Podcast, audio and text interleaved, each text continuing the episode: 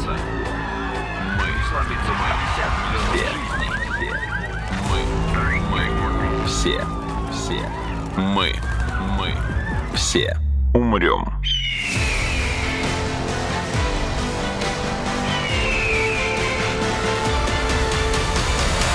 Мы все умрем.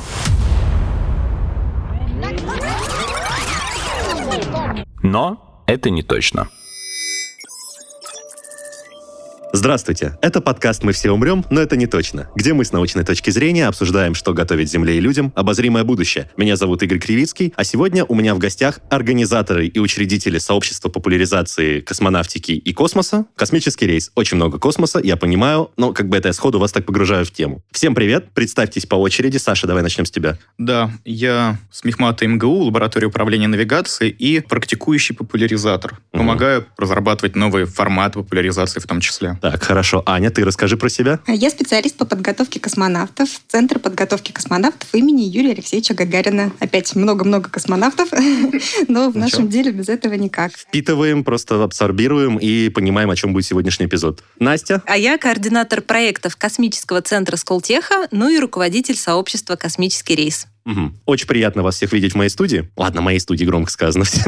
Со мной вместе в этой студии. Для тех, кто не понял, сегодня в выпуске будет много космоса. Я на всякий случай уточню. А конкретно, на самом деле, я хотел бы поговорить с моими шикарными гостями о том, зачем и в какой форме сегодня нужен или не нужен научпоп касающийся космоса. Ну, можно на самом деле, давайте начнем как бы с более широкой точки, посмотрим на все это дело сверху, зачем нужен научпоп в принципе. Ну, то есть интуитивно вроде все понимают, да, для чего нужно популяризовать науку, для чего нужно как бы научную, сложную там информацию, представленную кучей формул, таблиц и непонятных цифр и названий приводить в удобоваримый для общества вид, казалось бы. Но на самом деле есть нюансы. Да, давайте попробуем про это поговорить. На самом деле, научпоп, когда мы слышим эту формулировку, да, что-то научно-популярное, оно нам часто кажется чем-то таким менее серьезным. Ну, мол, вот есть что-то такое про большую науку, а есть какой-то там научпоп. Но, смотрите, получается, что есть разные сферы, особенно, да, там, сфера науки, сфера космонавтики, про которые ты, если ты как бы родился простым, значит, смертным человеком, работаешь там врачом, учителем, не знаю, продавцом и так далее, ты как бы не очень про это Автором понимаешь. подкастов.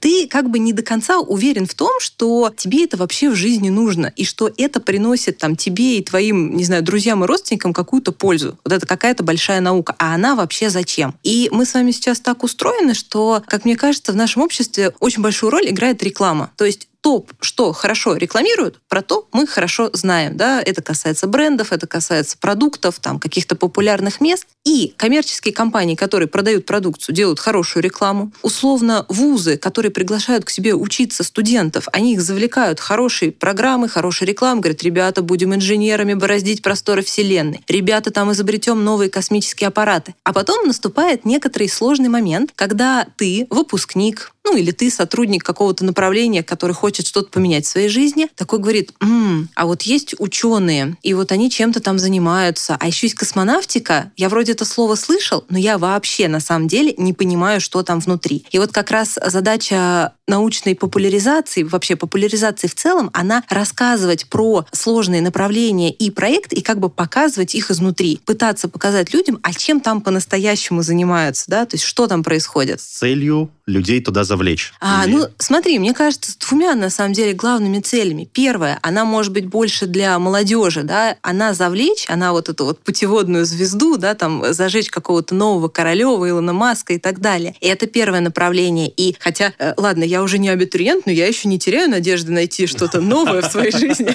Но, а для всех тех, кто более или менее определился со своей профессией по жизни, это вообще-то задача рассказать, а на что мы тратим, скажем, наши налоги, а что Мгм. происходит помимо той известной нам жизни, которая вот есть у нас. И мне кажется, что это может быть даже более важно, потому что если мы говорим про космонавтику, в нашей стране, в России, в космонавтике занято около 250 тысяч человек. Ничего себе, четверть миллиона Да. получается. Вау. Ну, Сколько из них ты подготовила, Ань? Еще недостаточно много. Так, А, извини, ну, что перебил. Да, но очевидно же, что там представителей там условных менеджеров по продажам их в десятки раз больше, ну согласись. Да, на что есть общественный спрос. Хотя вот именно для этого, наверное, научпоп и нужен, исправить этот баланс. Вот, и они тоже в целом же хотят понимать, а что происходит, да, а почему, а кто эти люди, которые занимаются той самой непонятной космонавтикой. И в том числе, если мы объясним большому количеству людей, там, граждан нашей страны, что вообще такое космонавтика и наука, и чем она полезна нам, простым там гражданам, тем, скажем, мне кажется, больше у нашей страны, да и у любой страны в целом, как бы уровень гражданского сознания, вообще понимание того, а мы кто, а мы зачем и для чего. Тем более, что 2021 год, он официально является годом науки в России, то есть это на уровне государства принято решение сделать акцент на популяризации космонавтики. По крайней мере, хотя бы в течение этого года. Если я правильно понимаю, это в честь 60-летия полета Гагарина, да? Ага, конечно, это 60 лет полета, и очень сложно представить, что 60 лет назад, типа, ничего не было, и вдруг кто-то где-то куда-то полетел. 60 лет назад уже 4 года как был спутник, на минуточку. Но в сознании людей, да, безусловно, там спутник, 57 год, большой взрыв, но все равно твоя жизнь, она как бы, ну, протекала и протекала, да, то есть никто особо про космонавтику не знал и не думал. Вот моя бабушка работала в те годы в Центре подготовки космонавтов в самом начале, и она вот рассказывала, что особо люди настолько не представляли, что можно работать в космонавтике, что с ними чуть ли не фотографировались. Ну, их какие-то родственники, знакомые, ну, просто это было супер странно. То есть даже не с космонавтами условно, да. а Просто еще не было космонавтов. Это, так, это стоп, это ты сейчас про 57 именно, Нет, да? э, 61-го? нет, с 60, ну, она там работает с 67-го, 8 чуть Мгм. по, это на, на десяток Ну, лет есть- позже, но сам факт, он все равно действительно вот был таким. Настолько их было мало. Это было странно, это было необычно. А так, сколько куда-то сегодня ушли космонавтов вообще есть? В отряде 33 человека, по-моему, а в целом в космос совершило полет там более 500 человек. Вау. Но, с другой стороны, мне кажется, мы очень сильно сейчас сужаем тему. Мы уводим немножко да, слушателей, слушателей не туда, потому что космонавтика, как раз вот о чем еще стоит упомянуть, нет, просто Ага. космонавтика. Все сразу как бы космонавтика значит космонавт. А между тем, как бы космонавтика это не обязательно люди в космосе находящиеся. Это, в принципе, все, что связано с космосом. Это даже не обязательно в космосе находящиеся Тем люди. более, да, это просто все, что... Ну, то есть, например, Саш, ты расскажи про спутники. Вот 57 год, первый спутник. Какой мы сделали прогресс с этих пор? То есть сейчас спутник это. О, это такая широкая тема. Сначала бы хотел поспорить с Настей. Чуть-чуть, чуть-чуть. Для меня кажется, что популяризация — это не попытка помочь юному абитуриенту выбрать вуз.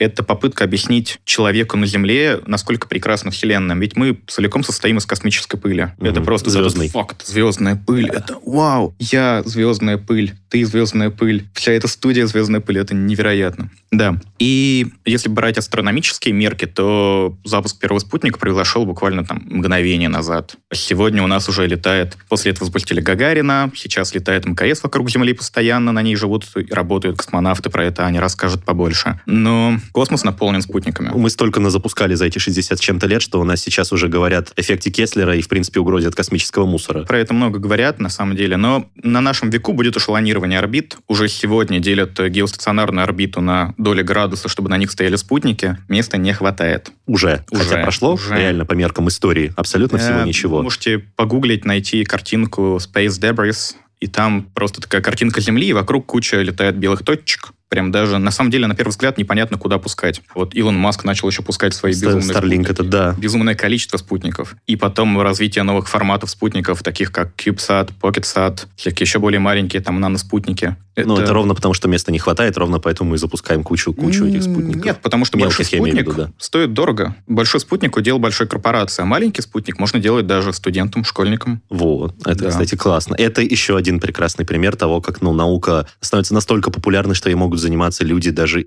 еще не ступившие в профессиональную стезю. А пока мы далеко, кстати, не ушли от космического мусора, крошечный элемент саморекламы. Можете, если вам интересно, как этот космический мусор будут убирать, скачать наше приложение RealLab, в котором мы выпускаем проекты в дополненной виртуальной реальности, и там пройти последний на данный момент наш проект в дополненной реальности про концепции спутников, которые будут убирать космический мусор. Как они, скорее всего, согласно текущим разработкам и чертежам, будут выглядеть, работать, чем заниматься, кто их будет запускать и тому подобное. Мне кажется, мы тут достаточно большой еще момент упустили. Мы все говорим о привлечении новых людей в науку. А мне кажется достаточно важным, что научно-популяризаторская деятельность, она может быть направлена и на людей, которые к науке не близки, но как-то на жизнь людей с наукой связанных влияют. Я хотел, да, наверное, тут немножечко поговорить про закон о просветительской деятельности, который под одну гребенку абсолютно засунул все научное и ненаучное, все, что вот именно связано с популяризаторством. Да, ну вот смотри, ты начал до этого сказал про год науки, угу. и действительно,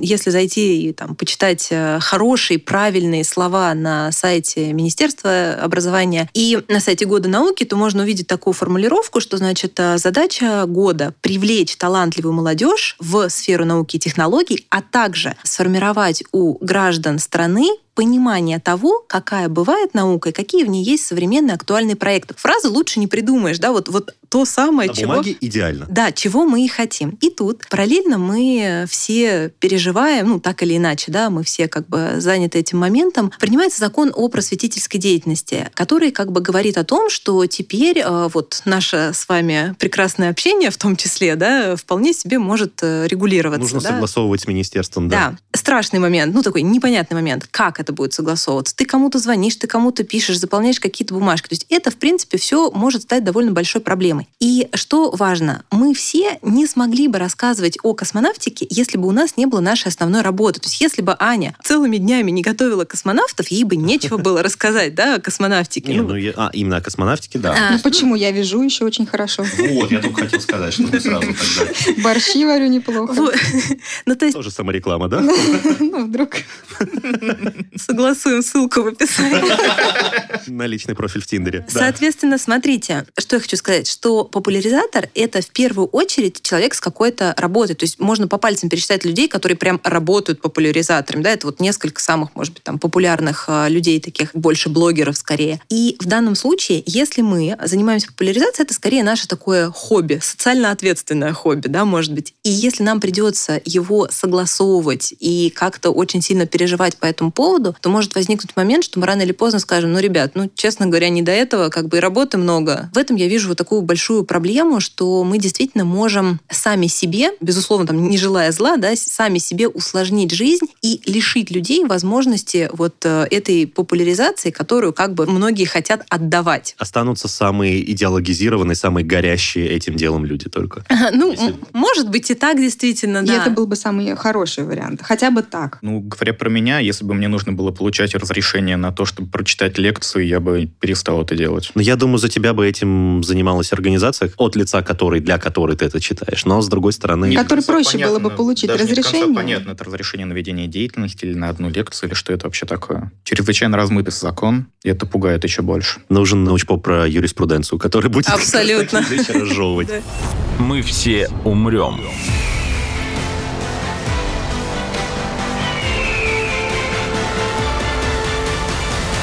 Но это не точно.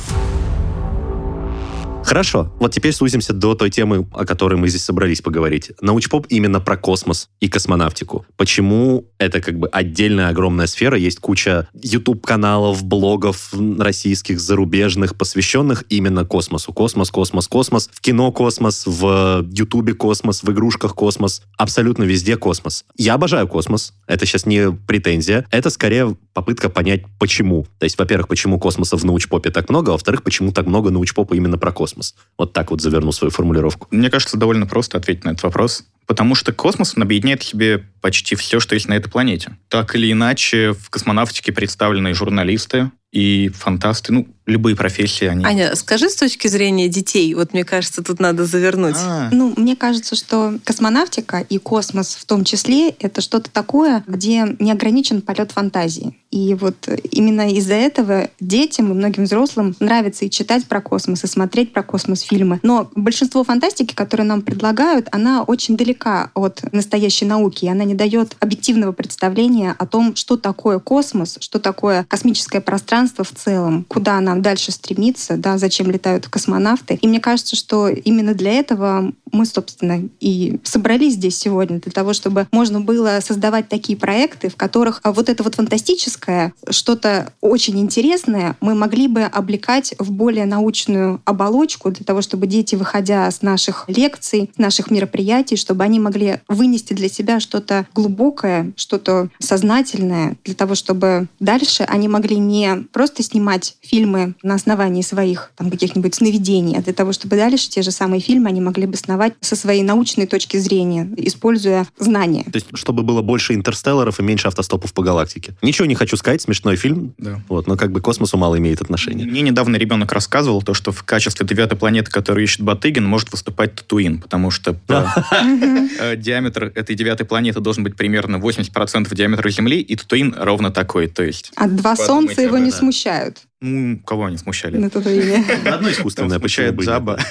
Ты говоришь про какую-то такую глобальную, благородную цель скорее. Я видел нечто, что-то более прикладное. То есть вот эти вот идеи, которые они выносят, они должны, на мой взгляд, благодаря научпопу превращаться не только в фильмы, но и скорее в изобретения, например, которые как-то потом улучшат нашу жизнь. Ну, то есть, даже если говорить о чем-то, что казалось достаточно абстрактным, далеким и сайфайным, больше, чем научным, световой меч, условно, например, взять. Как бы сколько было попыток после выхода этих фильмов сделать что-то похожее на световой меч. И даже, я помню, был на Ютубе ролик, который там собрал какое-то оглушительное количество просмотров, где чуваки реально сделали установку, которая стальную палку раскаляла там до каких-то невероятных тысяч градусов, по сути, превращая ее как бы в стабильный кусок плазмы. Вуаля, меч. Или новость, которая мне больше понравилась, я буквально сегодня посмотрел на Сайван подборку новых научных открытий, и там рассказали про ученого, который, по сути, математически просчитал варп-двигатель, как он должен работать. Ну, то есть, конечно, там, да, очень условно, там как бы сова на глобус натянута, но по сути, по сути, он взял и математически объяснил, каким образом мы можем искажать пространство-время так, чтобы сдвигаться с почти световой скоростью. И технически, ну, в теории, технически это абсолютно достижимо. То есть я пытаюсь сказать, что то, что начинается как наши фантазии на тему космоса, силами энтузиастов, которых мы заражаем как раз этим энтузиазмом с помощью научпопа, превращаются в нечто прикладное, полезное и изменяющее и улучшающее нашу жизнь. Абсолютно. И я бы еще добавила, что вот особенно часто говорят, ну вот ты пошел там, значит, слушаешь какие-то лекции, но это же вроде как не настоящее образование, а как бы да, никто не просит научпоп заменить образование. Наша задача, во-первых, ну, мы же с вами понимаем, что научпоп это обычно что? Это какие-то лекции, да, там какие-то подкасты,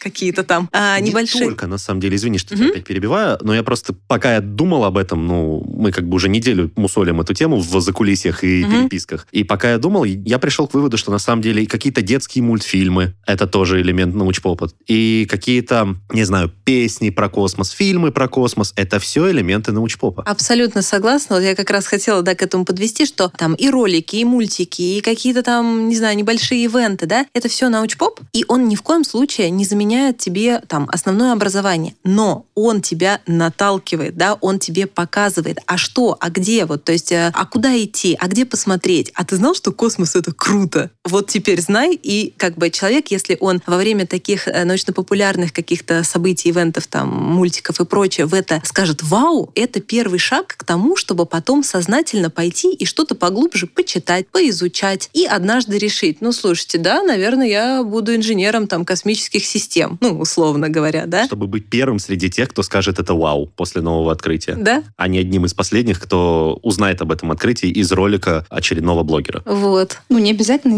инженером. Можно же быть биологом, например, который будет в космос запускать спутники какие-нибудь биологические. Можно стать программистом, которые а, сейчас очень нужны нашей космонавтике, потому что без бортовых вычислительных станций на нашей орбитальной станции, на спутниках ничего не может быть уже сейчас. Никаких аналоговых преобразователей мы уже практически не используем. Мы сейчас все делаем только в с помощью программного обеспечения. С самими же космонавтами, например. Ведь это люди, которые... По сути, с чего начинается космос для того же ребенка? Он начинается с профессии космонавт. Но космонавтика — это не только космонавт. Ведь э, сначала это проектировщики, которые проектируют ракету. Сначала это мыслители, которые, вот как Циолковский, придумывают, не имея ничего совершенно у себя в арсенале, придумывают о том, как мы могли бы бороздить космические пространства. Инженеры, которые разрабатывают для нас, проектируют для нас ракеты, космические аппараты. Космонавты, которые испытывают при этом на себе все бортовые системы, которыми оснащены орбитальной станции космические аппараты. На самом деле профессии космонавтика объединяет великое множество. Их можно перечислять и перечислять до бесконечности. И вот это важно сейчас показать детям, да и многим взрослым, что космонавтика, она не ограничивается профессией космонавт. Ну, как минимум, я думаю, что мало кто знал, что у космонавтов тоже есть педагоги, тоже есть учителя. Ну, это абсолютно логично, на самом деле. Ты имеешь в виду, ну, я знаю, у космонавтов точно есть, понятно, там физические тренеры, потому что, ну, это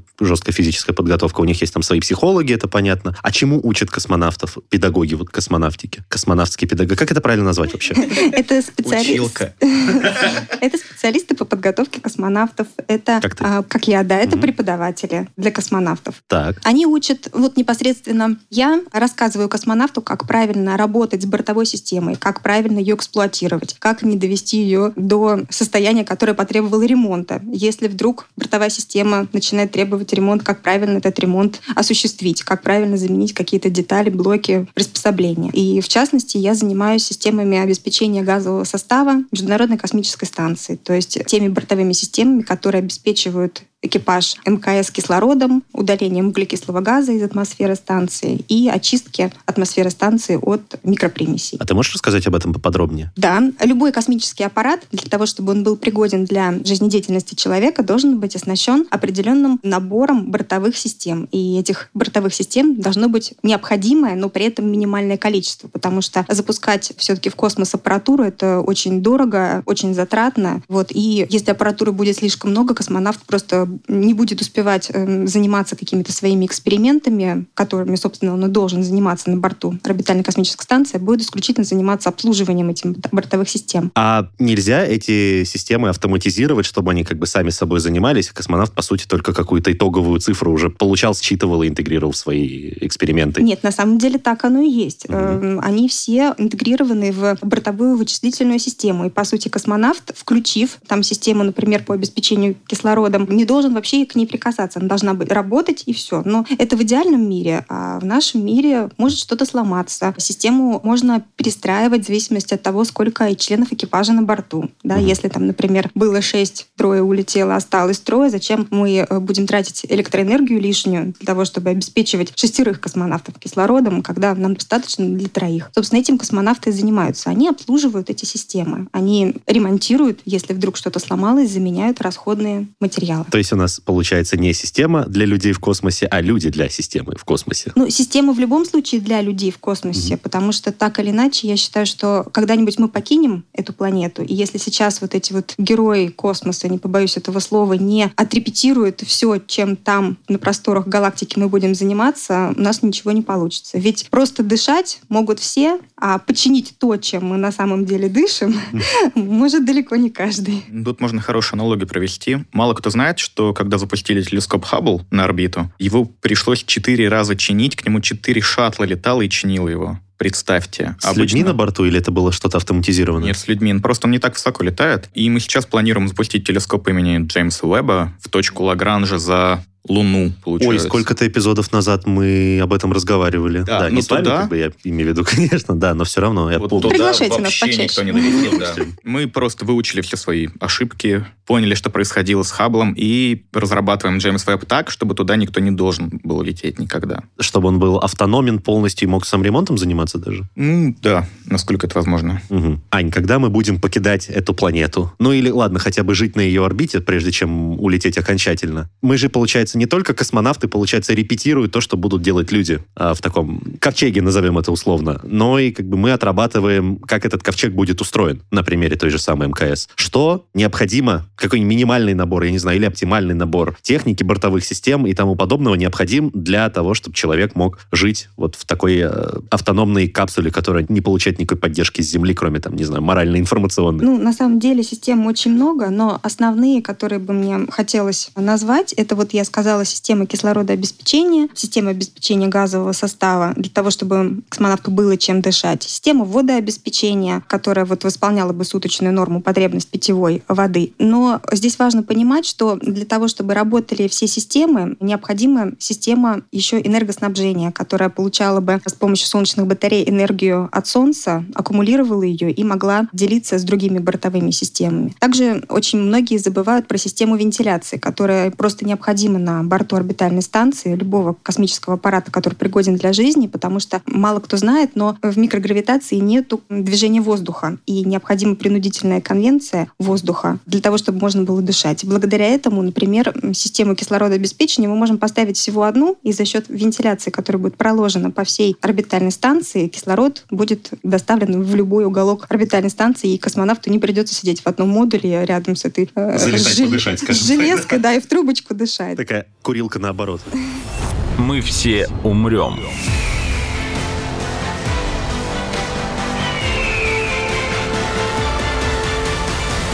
Но это не точно. Я просто к чему спросил? Просто из того, что ты перечислила, я как минимум две системы знаю, что, ну, скажем так, спустились к нам на Землю. То есть э, ребризер, вот этот система восполнения кислорода, из отработанного воздуха. Если я правильно понимаю, они используются уже и на Земле, то есть в, скажем, подводных лодках, каких-то, ладно, все-таки более близко к космосу, испытательных камерах, где проверяют, как будет э, жить человек, растения, животные и так далее в условиях вот искусственного газообмена. В, могут использоваться в каких-то экстремальных ситуациях, например, в пожаре там такую систему можно как-то адаптировать. Во-первых. Во-вторых, система э, восполнения утраченной воды, если я правильно помню, что я читал и правильно это понял, то на основе основе той системы, которая используется на МКС, ну, если я правильно понимаю, там изъятие воды из воздуха. Во-первых, из воздуха конденсат аккумулируется. Во-вторых, отработанная, использованная там техническая вода и водосодержащие жидкости тоже очищаются, чтобы из них вот достать воду. Если я правильно понимаю, такие же и подобные системы используются, например, ну, в засушливых регионах или в регионах, где там экстремально необходимо добыть новую воду как-то. Ну, там, условно, та же Африка какая-то. То есть я хочу сказать, что изобретения, которые мы создаем изначально, вроде как исключительно для космоса, адаптируются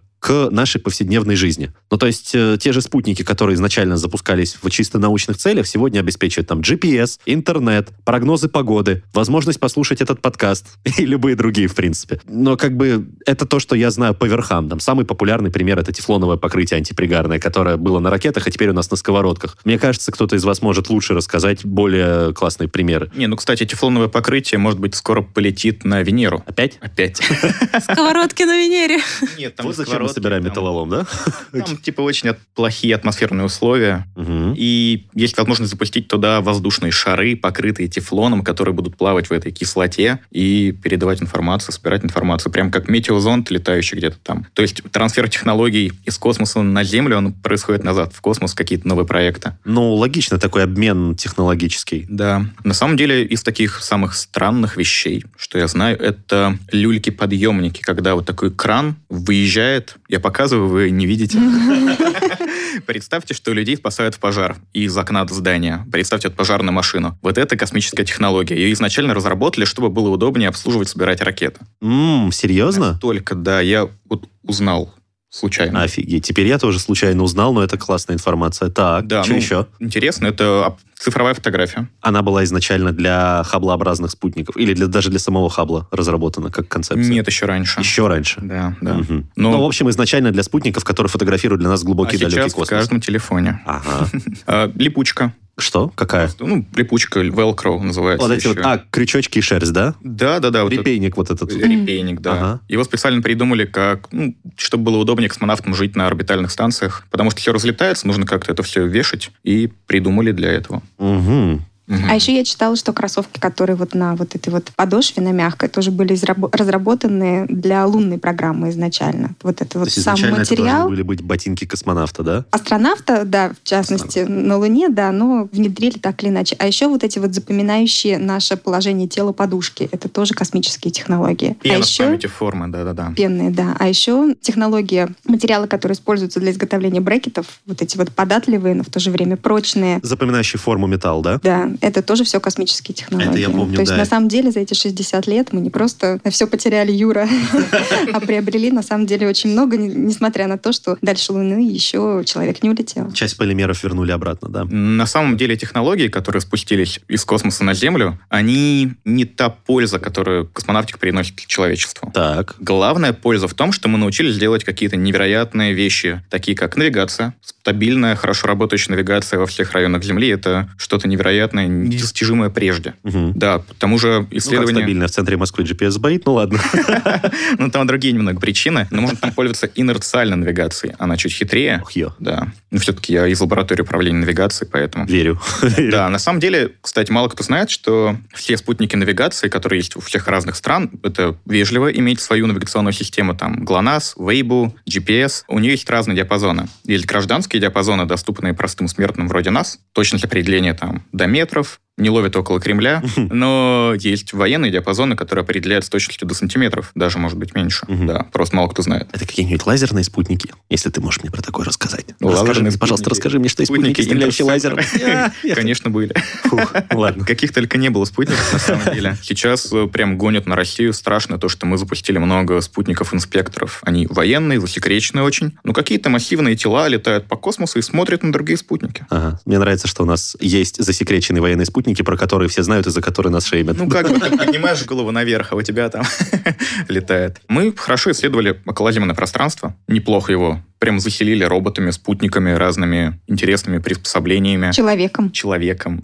Не одним даже. Чуть-чуть так летает, да. 33 ты сказала, она из космонавтов, да, в, в отряде, да. Да, но это число постоянно меняется, там кто-то приходит, кто-то уходит. Так. Да, ну, на самом деле, самое интересное, что нас ждет в будущем, это даже не Луна. Меня вот больше всего интересует, как мы будем улетать дальше Луны. Допустим, вот есть система тел, Земля, Луна. Там будет за Луной висеть в точке Лагранжа спутник Джеймса Веба. Это уже дальше того, куда, в принципе, когда-либо летал человек. Это Мгм. очень далеко, на самом деле. Но, кроме того, еще есть система тел чуть больше, это система Солнце-Земля. И в системе Солнце-Земля есть куча астероидов. Так. Как бы нам хотелось поймать астероид, как бы как ловить астероид в открытом космосе? Он же летает как попало, как мы думаем. Как в фильмах он пролетает мимо Земли. Но на самом деле есть специальный класс астероидов, они называются троянские астероиды. И они летают, они просто накапливаются в точках Лагранжа. Это точки устойчивого равновесия или неустойчивого равновесия, они разные там есть. На орбите, ну, в космическом пространстве. По сути, там точки, где они попадают под воздействие гравитации других космических тел и примерно стабильно там и находятся, да? Ну или какую-то траекторию приобретают, ну то есть не Да, летают да, да, да, спонтанно, около того. как, Ну, как, в раз, да. фильмах. Поэтому, да, поэтому это самая перспективная Даже есть точка. пояс астероидов, и даже не один, по-моему. Купер, облако Орта, там, Ну, да, да, тем да. более. Но все равно они очень такие, на самом деле, они не такие, как в «Звездных войнах». Мгм.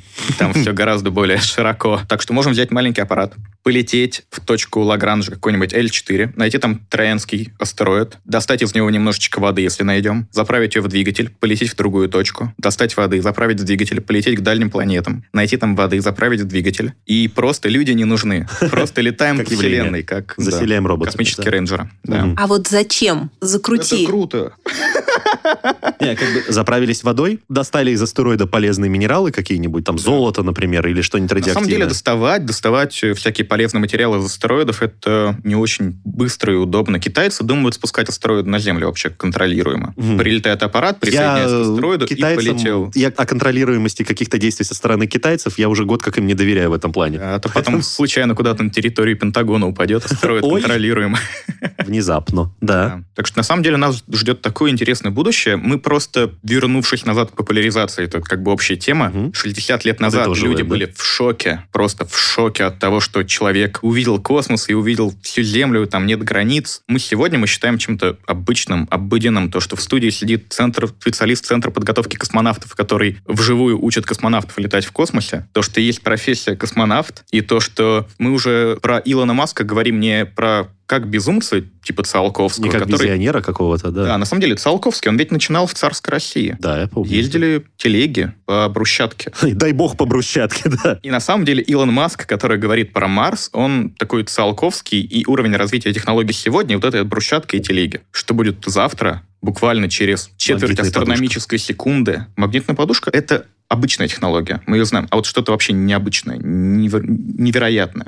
То, что мы даже вообразить сейчас не можем. Да. Ага. И вот ровно для этого нам и нужны новые люди, которые приносят свой креатив и энергию в сферу изучения космоса, чтобы нафантазировать что-то, а потом это что-то попробовать преобразовать в реальность. Нам нужна такая критическая масса, да, в хорошем смысле этого слова. То есть, чем больше людей будет много знать и понимать, тем больше из них скажет вот это самое заветное «Вау!», загорится, пойдет копать и тем самым будет нас приближать. То есть, без того, что есть сейчас, да, и без вот этого развития, популяризации, не будет того, о чем мы пока еще даже и не представляем. То есть, оно будет только если будет то, что вот сейчас, и это все как бы будет идти вверх. Вот, это, мне кажется, прям абсолютно точно. Ну, да. А еще нашей деятельностью мы рассказываем детям о том, что быть простым блогером — это не так интересно, как быть суперинженером, который будет строить а, космические аппараты, которые Я полетят на Марс и так дальше. счастлив жить сегодня, на самом деле. Это такое интересное время, когда может завтра произойти что угодно.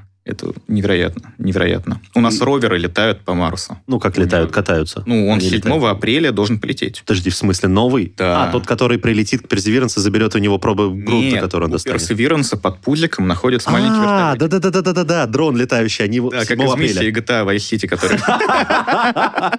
который все ученые Земли будут ненавидеть вместе с вертолетиком. А я только думал, какую музыку можно будет подставить под конец эпизода, но теперь у меня вариантов нет.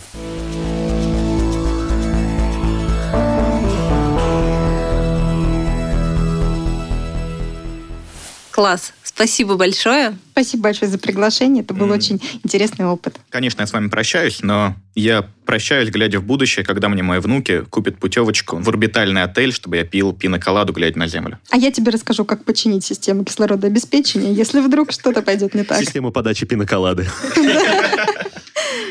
Это был подкаст «Мы все умрем, но это не точно». Подписывайтесь на наш подкаст на сайте ria.ru, в приложениях подкаст, в App Store и CastBox. Заходите, смотрите в Instagram ria, нижнее подчеркивание подкаст и присылайте свои вопросы на подкаст собака rian.ru. Вирусы продолжают развиваться. Мы слабится мы. Все. Мы. Мы. Все. Все. Мы. Мы. Все. Умрем.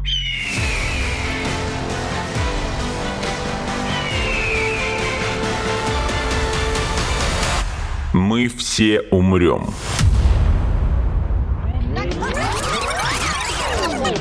Но это не точно.